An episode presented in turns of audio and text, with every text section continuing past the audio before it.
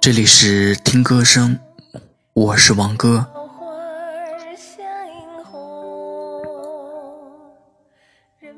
这是一幅桃花盛开、年轻人结婚成家的喜乐画卷，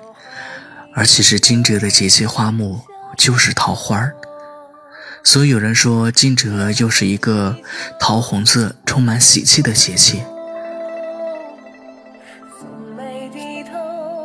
满脸愁春海料峭，乍暖还寒，敏感的桃花急急绽蕾，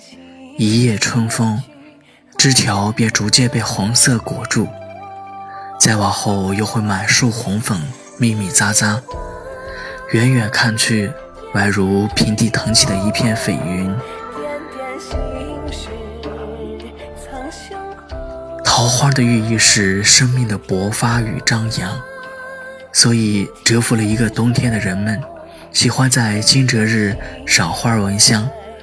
沉浸在桃花的烂漫花事里。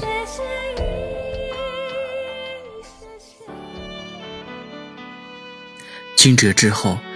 春雷开始响彻天际，虽然它威力远不如夏季那么厉害，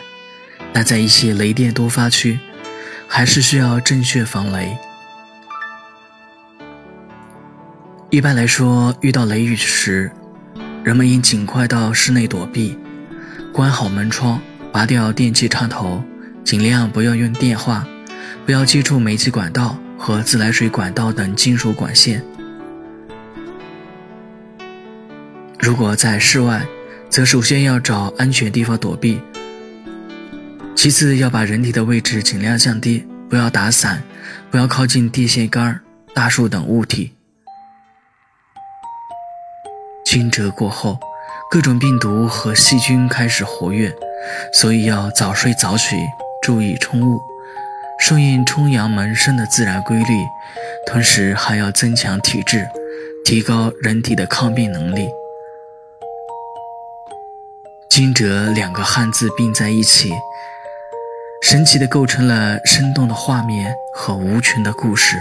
从此之后，万物复苏，春光明媚，鸟语花香，遍地新绿。